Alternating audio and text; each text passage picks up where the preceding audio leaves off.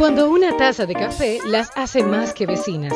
Historias y experiencias que viven cuatro mujeres contadas desde sus distintas realidades. Wendy Tactur, la fotógrafa, Carmen de Veras, la productora, Mariel Valdés, la escritora y Francia Céspedes, la coach. Ellas son las vecinas. Vecinas. Vecinas. Ay, Carmen. Señores, hola. Ay, qué bueno que estás aquí, pero Wendy no está hoy. Ay, vamos a extrañar a Gwen. Señores, volvió Juanita, o sea, ya. Y dijo que no volvía. Bueno, yo nunca he dicho que no vuelvo, pero estoy aquí. ¿Cómo están?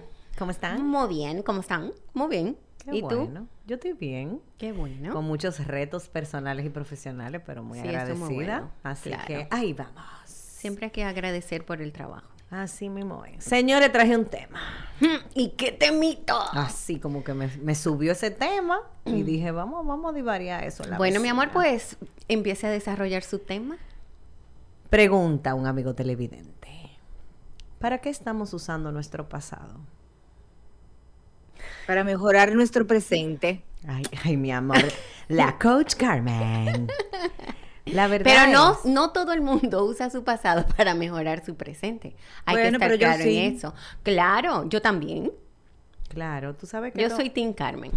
esto me surgió dado que en las últimas semanas yo he manejado mucho por mi trabajo eh, la frase célebre de muchas personas de es que tú no sabes todo lo que yo he vivido, es que tú no sabes todo lo que yo he pasado, es que tú no te imaginas, es que yo soy así porque, es que yo veo eso porque. Entonces de alguna manera me surgió la pregunta y quise que lo trajéramos aquí porque de qué manera podemos también nosotros... Mira, él mismo se anunció, Ay, señores. señores, dale, dale, dale, Hoy Mariel. recibimos de nuestra querida Luisa de Vintage Cake. Este delicioso. Mira, mira, para acá. Ay, bueno, el cuchillo no va. Señor, Luisa, gracias, mi amor. Buenísimo, buenísimo, buenísimo como todo lo que nos envías. Y ya eso se ha vuelto... Luisa, si tú no envías dulce cada vez que venimos a grabar, vamos a tener problemas. No, es que no, no vamos a poder grabar. No, realmente. Así que de verdad, muchísimas gracias por este detallito. Detallazo, mi amor, como siempre. Sí.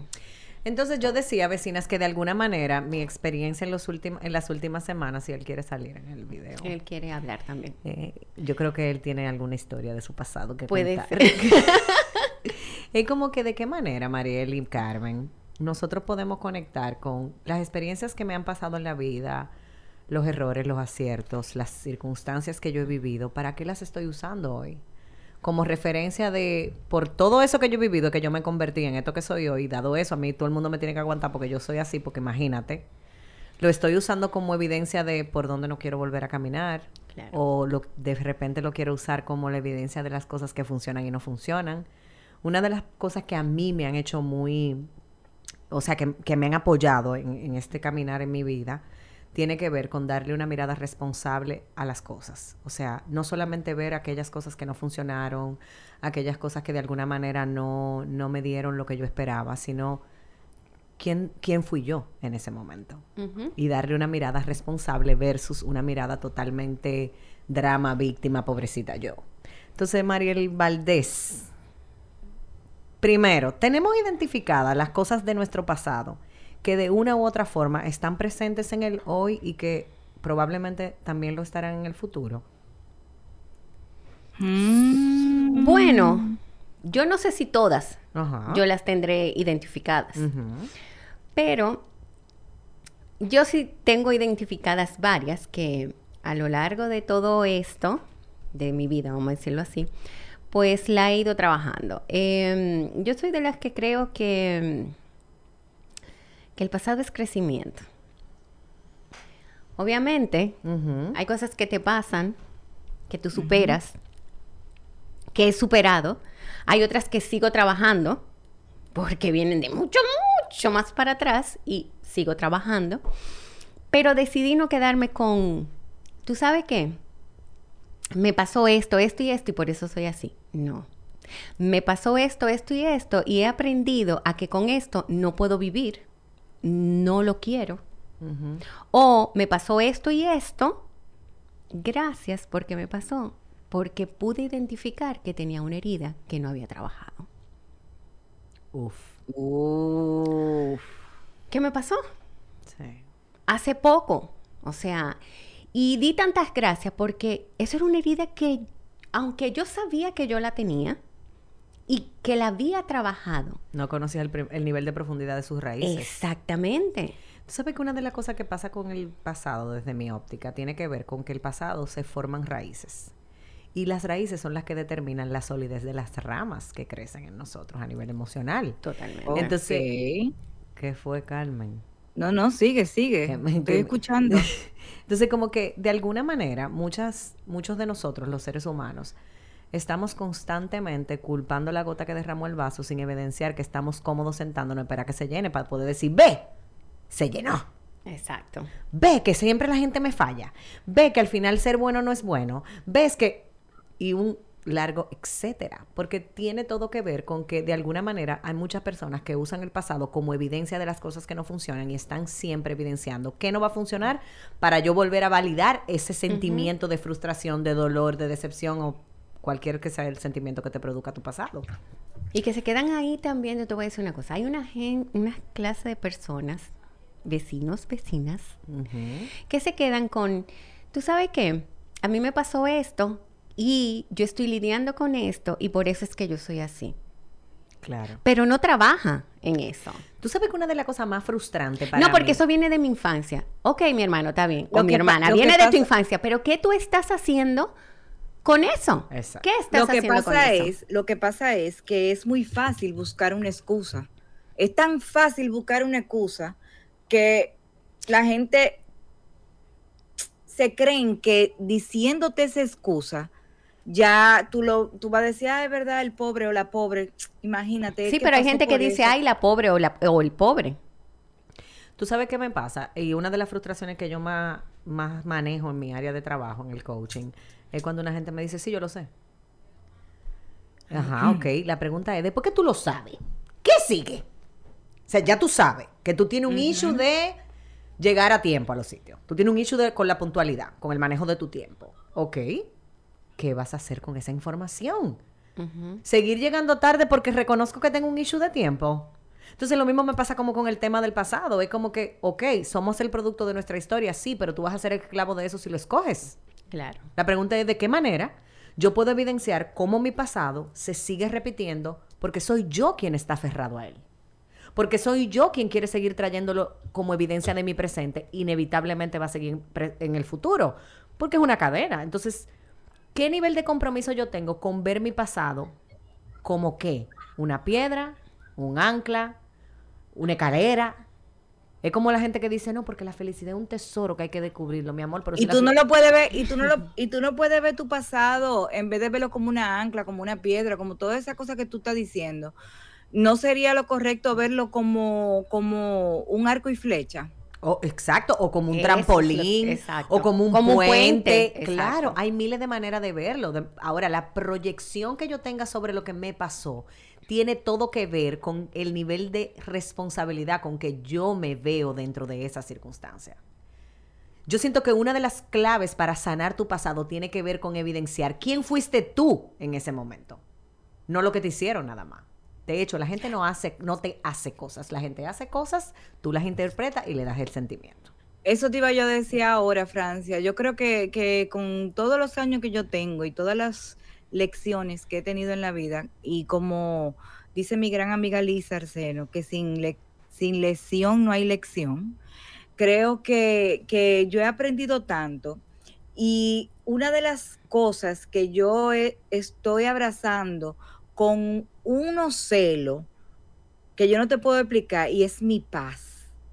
Entonces, si yo me voy a estar pensando en el pasado, en lo que hice mal, en lo que me hicieron mal, en lo que no voy a tener paz en mi corazón.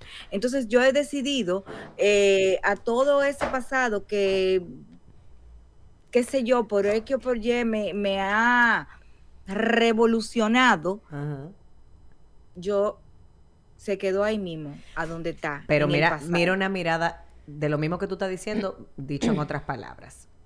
La diferencia entre hacer las paces con lo que me pasó y tener paz de acuerdo a eso no tiene necesariamente que ver con perdonar a la gente que me hizo o que yo siento que me hizo o lo que no funcionó. Tiene que ver con el proceso de auto perdonarme yo y de definir cuáles son las maneras de ser, los comportamientos, los pensamientos, los paradigmas, las actitudes y llena el blanco, que en ese momento de que eso pasara en mi vida, yo no manejé de la manera adecuada. Entonces, cuando yo hago las paces conmigo, cuando yo digo, mira, en el pasado yo perdí mi trabajo, te voy a poner este ejemplo.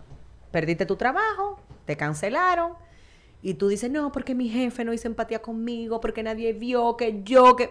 Maravilloso. Y todo eso puede que sea verdad. Ahora vamos a darle otra mirada. ¿De qué manera tú puedes evidenciar que quizá no te comunicaste de la manera asertiva que tu jefe necesitaba para entenderte? Que independientemente de las circunstancias que tú estabas viviendo y lo que te llevó a faltar en lo que sea que tú faltaste, tú pudiste haber tenido una mirada responsable de la situación hay tantas maneras de ver las cosas que hasta que yo no cambio la manera de ver las cosas, las cosas que yo no veo no van a cambiar. Entonces, el que necesita manejar la mirada de su pasado soy yo, no la gente. Entonces, mi experiencia es que muchas personas, o muchos de nosotros, porque yo también he estado ahí, estamos esperando hacer las paces con nuestro pasado desde el perdón de otros, o, o, desde que el otro cambie, o desde que el gobierno cambie, o cuando la gente sea empática, entonces yo voy a poder, o cuando el trabajo tal cosa, o cuando muchísimas cosas. Entonces, para, vuelvo y hago la pregunta del, inicio del podcast, de este episodio. ¿Para qué tú estás usando tu pasado? ¿Cuál es el lugar que tiene tu pasado en tu vida en este momento?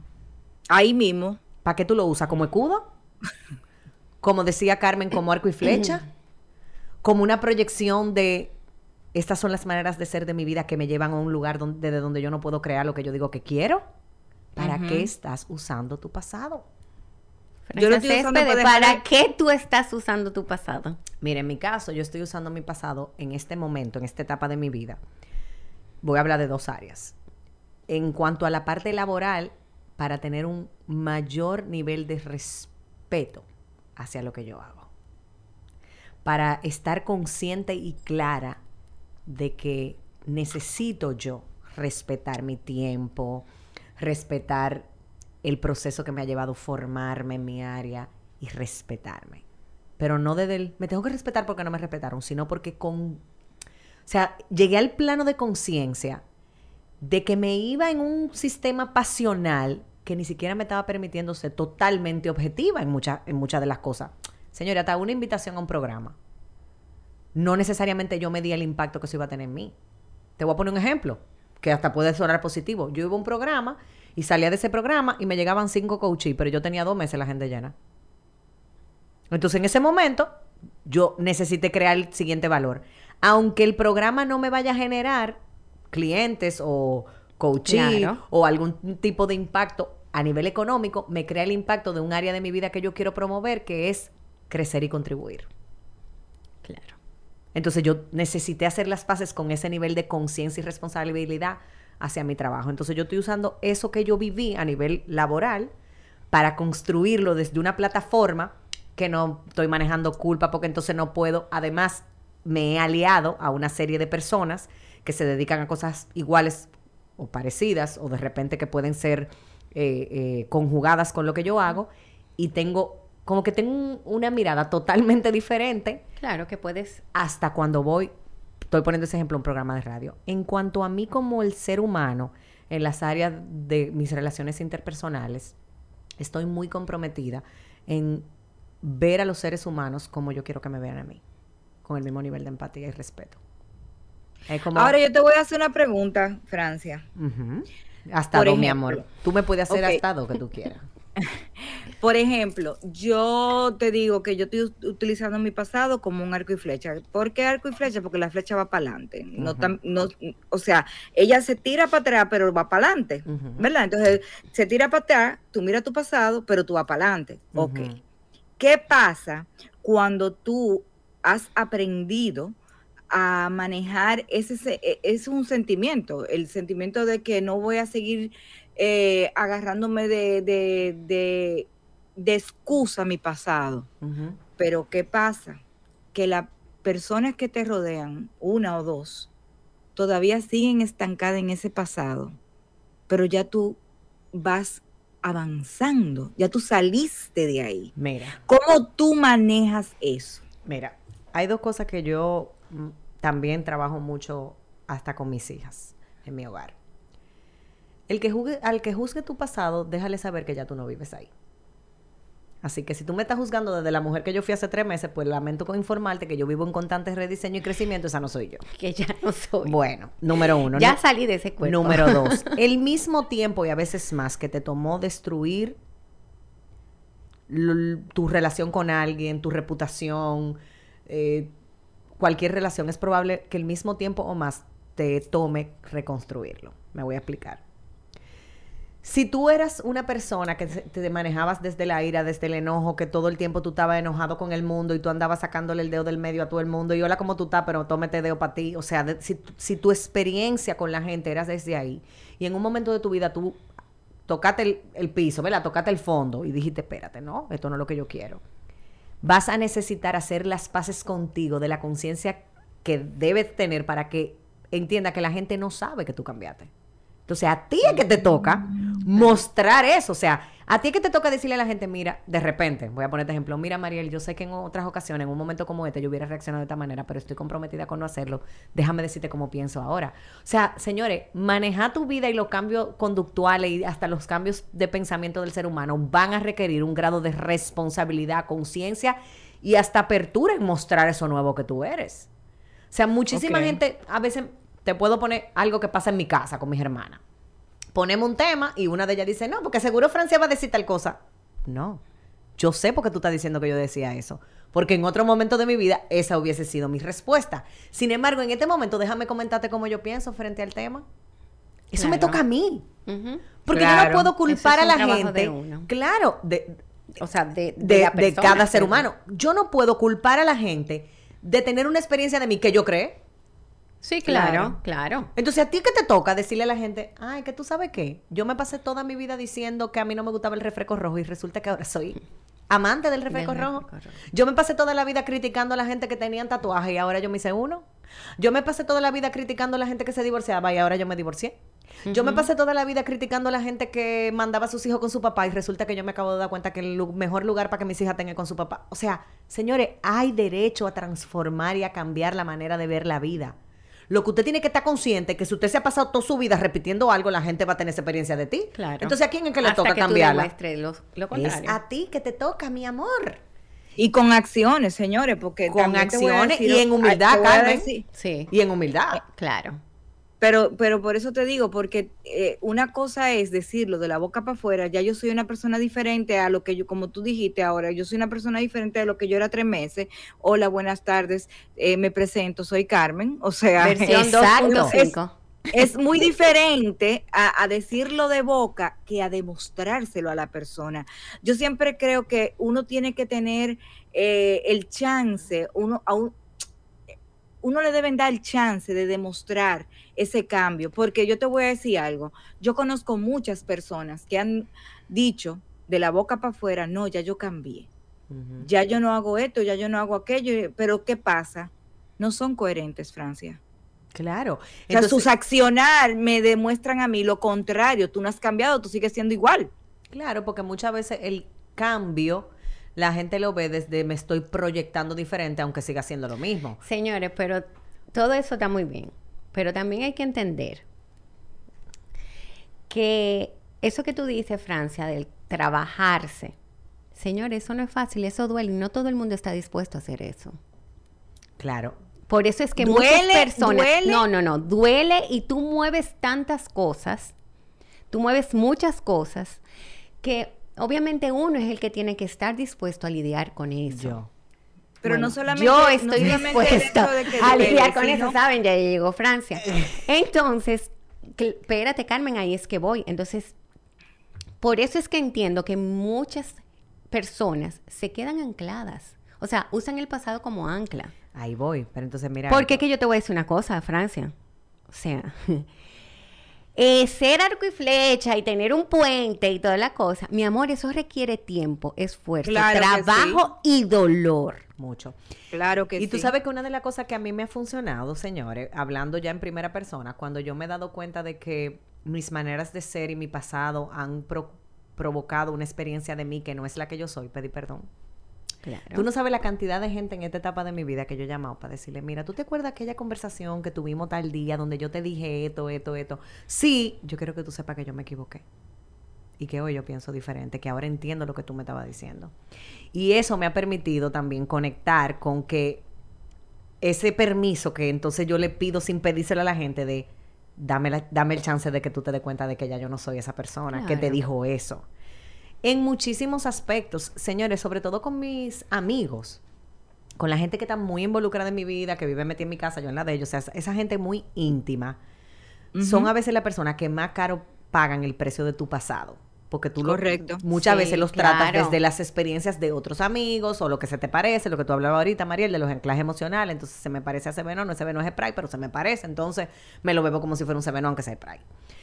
Y de alguna manera, yo pienso que una de las cosas que necesitamos evidenciar cuando estamos haciendo ese proceso de hacer las paces con el pasado y tarará, tarará, tarará, es, ok, yo fui dañada en estos aspectos o yo permití el daño en estos aspectos, pero no necesariamente esa persona se estaba dando cuenta. Entonces, por eso hablaba de la empatía, de como tú me decías, ¿cómo la estás usando tú? Señores, para reconocer que de la misma manera que yo metí la pata hasta el ilíaco, ve, hasta aquí, hasta el cocote. La gente también tiene derecho. Entonces, cuando una Pero persona. está bien, pero ahí es lo que voy. Tú te diste cuenta de eso y tú accionaste. Pero hay gente que se da cuenta y no acciona. Porque yo pienso que no es lo mismo eh, estar consciente de algo que tener compromiso con algo. O sea, el que yo esté consciente de que hay un fallo en mí no quiere decir que yo estoy comprometido con cambiarlo. Correcto. Claro, es lo que te digo. Entonces, eso necesita trabajar. Y trabajarse desde, vuelvo y digo, de- desde el nivel de profundidad que sea necesario. O sea, hasta donde las raíces lleguen, métase hasta allá. Lo que pasa es que a veces las raíces están tan... No, este postre quiere hablar. Ese postre quiere hablar. Mira, yo entiendo que llega el momento en el que la vida nos trae la posibilidad de evidenciar que llegó el momento. Sí, claro, totalmente. Que ya no puedes seguir Totalmente de comiendo acuerdo. Tanta cosa de aquello, que ya, que- Totalmente que, de necesitas moverte. Ese momento muchas veces viene acompañado de dolor. Ese momento muchas veces viene acompañado de frustración. Ese momento muchas veces viene acompañado de culpa.